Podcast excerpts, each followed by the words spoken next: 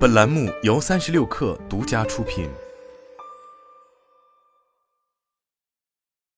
本文来自《哈佛商业评论》。今天的组织比以往任何时候都有更多关于员工的数据，可访问信息的数量和种类也在不断增长。这一转变的背后有两个关键驱动因素：首先，可获取的数据数量在过去几年里大大增加，组织在迅速转向远程或混合工作办公时。创造了新的可以监控和跟踪的数字工作渠道。二零二二年的一项调查发现，百分之五十一的组织现在正在收集疫情前没有收集的数据。百分之二十六的组织在过去三年中开始记录电子邮件活动。百分之二十一的组织现在会处理员工最常谈论和工作使用的数据。百分之十五的组织已经开始分析虚拟会议的数据。其次，组织在二零二三年将面临更高水平的员工健康和福祉责任，例如。二零一九年时，个人的健康数据可能被认为是非常隐私的，但到二零二一年，员工会定期分享有关新冠或疫苗接种的信息，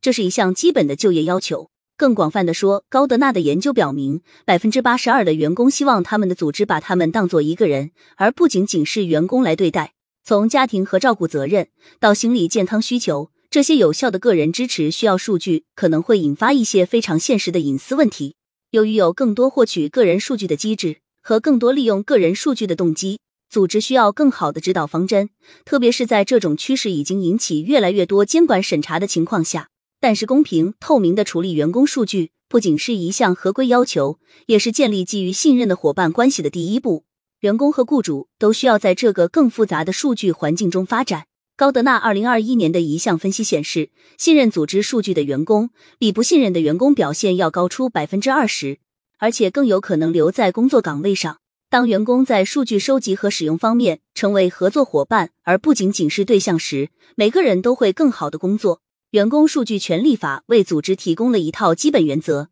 即便技术或业务需求发生变化，也可以指导企业收集和使用员工数据。虽然工作场所可能会受到不同的监管或技术限制，但对于如何利用有关员工的信息，企业可以遵循下面四个基本原则：目的权，组织对收集的所有数据要有合法和特定的商业目的。目的权意味着组织在实际收集数据前，明确定义了要求员工提供数据的原因。雇主应该思考为什么要收集新数据，将如何处理这些数据，以及为了实现核心目的，需要将这些数据保留多长时间。明确目的权既能与员工建立信任，又能避免分析团队收集和存储没有实际价值的数据，这样还可以防止潜在的不道德使用情况。例如，如果组织在通过监控员工足迹保证办公空间的有效利用，那么如果与管理人员共享数据，根据员工离开办公桌的时间来评估绩效，就会违反目的权。组织可以重复利用已有数据，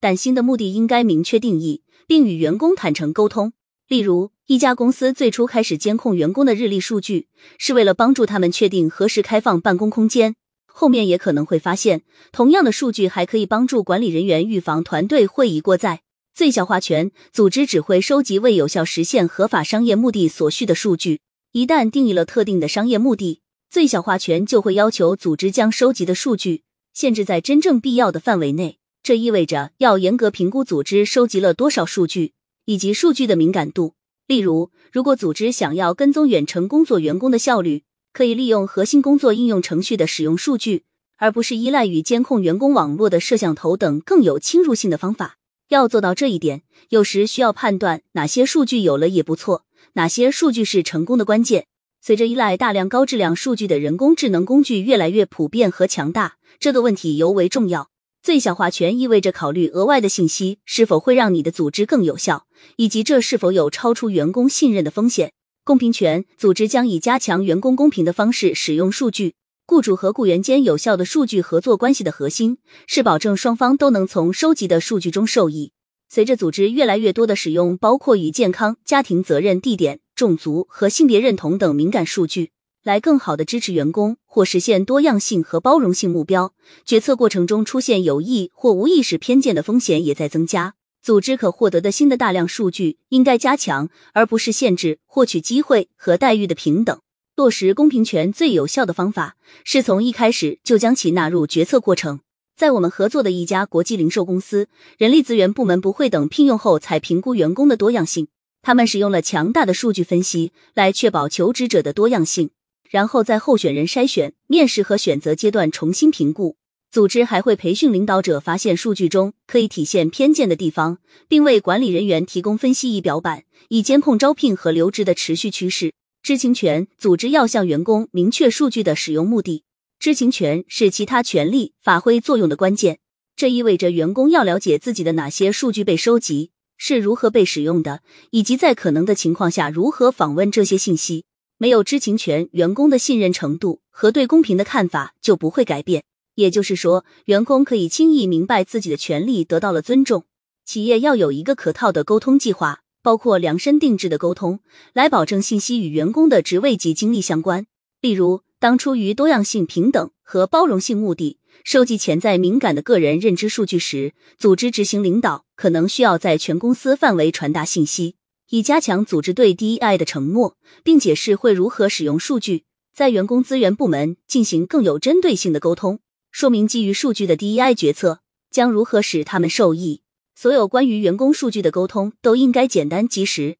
并通过易于访问和使用的沟通渠道进行传递。反馈也是知情权的重要部分。员工应该有提出问题和报告担忧的机制。当然，在雇主与雇员的关系中，有些数据不应该被共享，比如绩效评估数据或健康记录。数据不共享时，也要明确这一点。雇员数据权利法。不应该是一个抽象原则。组织应该编纂并共享自己的员工数据使用权列表，并根据具体情况添加上述四个核心概念。对于相关做法，荷兰的乌德勒知识提供了一个范例。他们公开发布了自己的数字价值观，并承诺会通过政策维护这些价值观。领导者还应负责落实员工数据权。与我们合作的一家金融服务组织建立了一个专门的内部任务小组，以确保在员工使用数据时。实现商业利益和个人隐私的适当平衡。其他组织也成立了数据道德委员会，其中包括了人力资源和员工代表，并会定期咨询内部专家，审核他们处理员工数据的方法。随着技术的进步和员工期望的转变，个人数据和员工数据间的界限将继续模糊。始终如一的执行和透明的沟通员工数据权利法案，将帮助组织释放数据资源的全部潜力，给予员工个人支持。并实现其业务目标。